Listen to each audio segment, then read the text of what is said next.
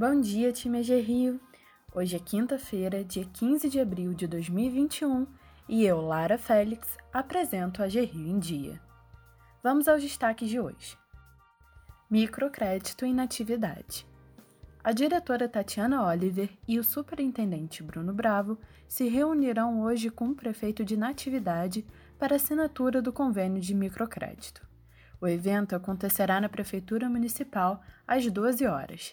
É mais uma parceria para fomentar as economias regionais e os pequenos empreendimentos de cada parte do estado.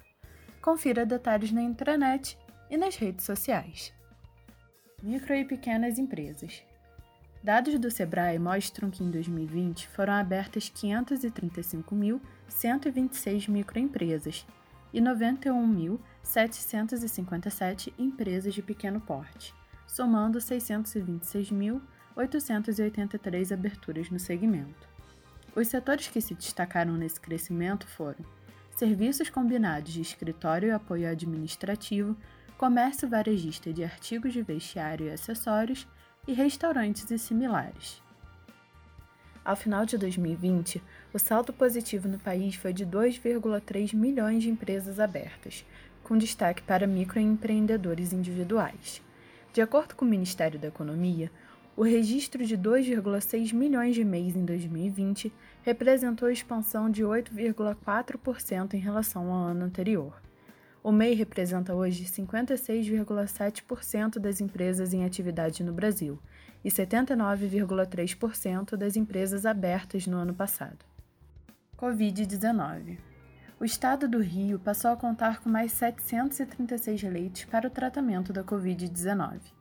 Dessas novas vagas, 293 foram na rede federal, 280 na estadual e 163 em redes municipais.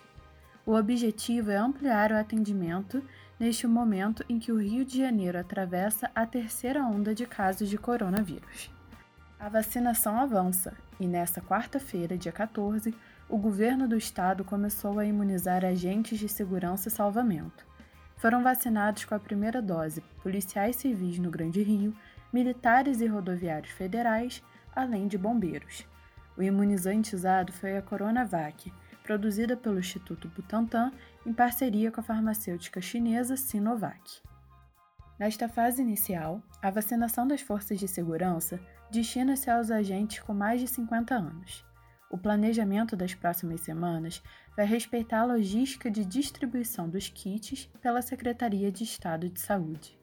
O calendário, a relação dos beneficiados e os próximos locais de vacinação serão atualizados e divulgados no decorrer da campanha.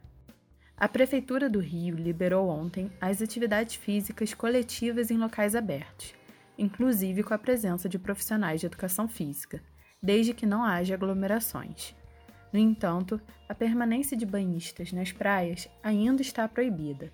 A Prefeitura também ampliou o horário de funcionamento dos clubes, que agora podem abrir às 6 horas da manhã. Ficamos por aqui, pessoal. Um ótimo dia de trabalho a todos e até amanhã.